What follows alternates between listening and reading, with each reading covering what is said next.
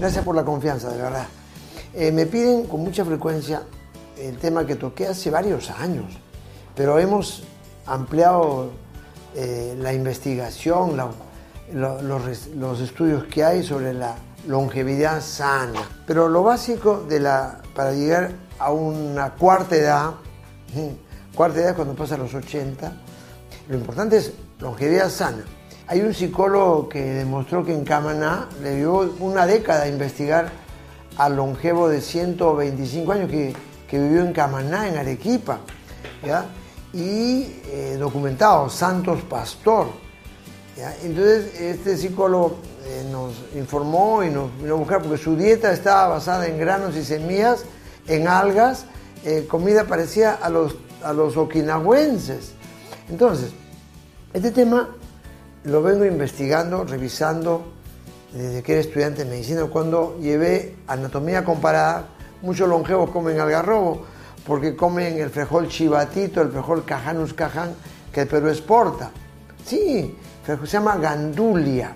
Hay 800 centenarios en el Perú confirmados, comprobados, estudiados, documentados. Y otro punto en común de los longevos de Japón, su todos los días. Los longevos de China, su tausí mensin todos los días. Los longevos de Alemania, chucrut todos los días. Los longevos de los incas, el tocos, el tocos. Y el agua de paico y de matico. Ojo con eso. Lo consumían siempre. Me acuerdo, y ayunaban. Un punto en común de los longevos es el ayuno. El ayuno es portentoso. ¿Quieres comer bastante? ¿Quieres vivir bastante? Come menos vas a comer más, vas a vivir más. Y el ayuno, si quieres una vez al mes. Entonces, ¿qué te da longevidad? Tener coraje y valentía, serenidad, vivir el presente, dormir la siesta corta que larga la vida. Mi padre, José Santiago, acaba de cumplir 95 años. Mi papá, 100 cuadras diarias, 200 cuadras. Y es un cereal de esta época que va a haber un calor intenso. Importantísimo la cebada en todas formas, la machi que se va, me decía Antunes de Mayor, y lo que es el gomacio, como tiene el quinto sabor en la jonjolí, tiene metionina para el hígado, te quita la acidez, te da sabor, porque tiene que haber sabor. Y Japón, que es el país más longevo del mundo ahorita, hay más de 60.000 que pasan los 100 años, respeto máximo al adulto mayor. Casi todos llegan a la cuarta edad. Clave es la postura corporal. Vas a respirar mejor tu computadora cerebral va a estar funcionando. Practiquen con un libro en la cabeza. Hombros para atrás. Cuiden su postura corporal.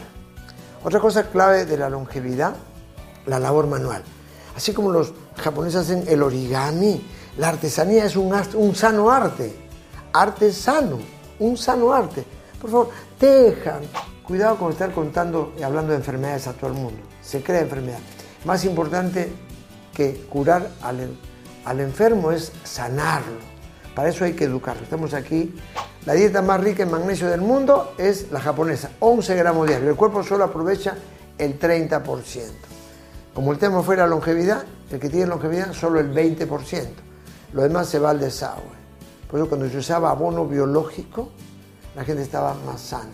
Todo nos falta zinc, selenio, ácido fólico, magnesio. Por eso hay tanto infarto, tanto cáncer, tanto alteraciones psiquiátricas por en el cerebro, por falta de magnesio se duerme mal. Nadie come bien. Todo lo verde es el hígado de la planta. Laboratorio.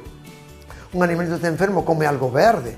Tienes una herida, chanca cualquier hoja verde, te calma el dolor y desinfecta.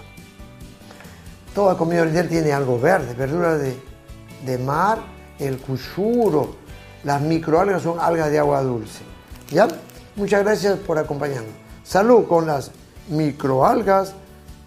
Ah, salud amigos, gracias por acompañarnos. ¿ah?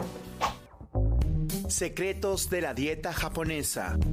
Los japoneses incluyen vegetales en todas las comidas, incluso en sus desayunos, a modo de sopas o encurtidos, y pocas veces utilizan alimentos procesados. Suelen cocinar su comida al vapor, hervidos, a la plancha o al wok. Estas técnicas evitan las sobrecocciones y por tanto la pérdida de nutrientes respetando las propiedades del producto.